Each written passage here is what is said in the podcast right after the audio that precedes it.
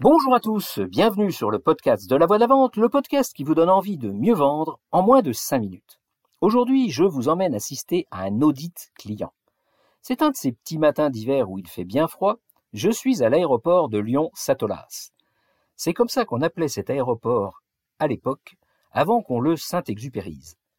J'attends deux Allemands qui viennent voir comment nous fabriquons nos produits avant de les valider au niveau industriel. Je suis dans mes petits souliers.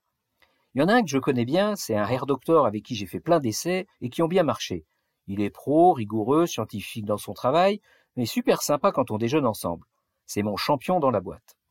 Et puis, il y en a un autre que je ne connais pas, c'est l'auditeur. C'est même un pro de l'audit.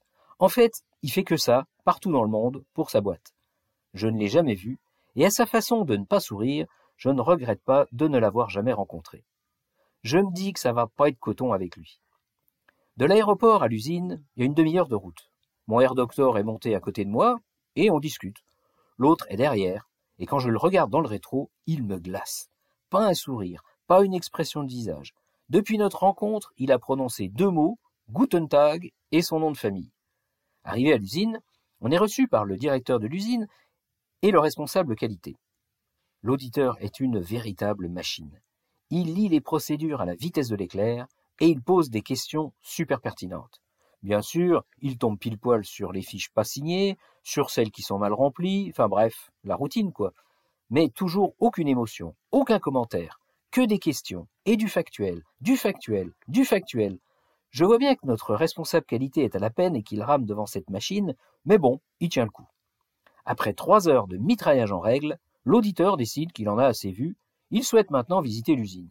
Il est midi, et le directeur du site propose d'aller déjeuner avant. Non catégorique de l'auditeur, qui sent qu'on est en train d'essayer de la lui jouer à l'envers, et il insiste.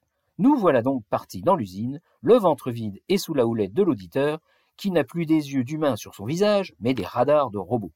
Il voit tout, se fait tout expliquer. Pourquoi, comment, comment, pourquoi? Le responsable qualité et le directeur de l'usine ne sont pas assez d'eux pour faire front à ce gars qui est complètement dans son élément. Il n'est pas du tout vicieux, il veut juste parfaitement comprendre comment tout ça fonctionne. En revanche, au niveau émotion, ça reste à l'état d'encéphalogramme plat, il ne laisse rien paraître, jusqu'à ce qu'on passe devant une petite pièce que j'avais déjà remarquée au cours d'une visite précédente, mais dans laquelle je n'étais jamais entré. Bien entendu, cet endroit n'échappe pas au regard acéré de l'auditeur, qui demande à entrer dans la pièce. Et là, le directeur de l'usine se dresse devant lui, le regarde droit dans les yeux, et lui dit non. Entrée interdite, c'est là que nous abritons notre secret de fabrication. Le gars ne fait aucun commentaire, on termine la visite de l'usine, et étonnamment, il accepte qu'on aille déjeuner ensemble. Et là, à peine arrivé au restaurant, l'auditeur est métamorphosé. Il demande à s'asseoir à côté du directeur de l'usine, et il se met à parler, à parler, à parler, intarissable.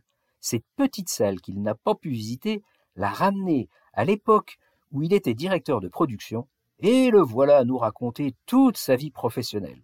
En fait, ce gars est super sympa, et il accroche tellement bien avec le directeur de l'usine qu'il l'invite même à venir visiter leur site de production en Allemagne. Bref, tout se termine bien, et une fois nos deux Allemands montés dans leur taxi, je file à l'usine voir cette fameuse pièce. Je demande à un opérateur si je peux la visiter. Il me demande pourquoi. Tu sais, c'est complètement pourri là-dedans, et puis ça pue. Oh là là, il n'a pas menti. Cette pièce, c'est Germinal.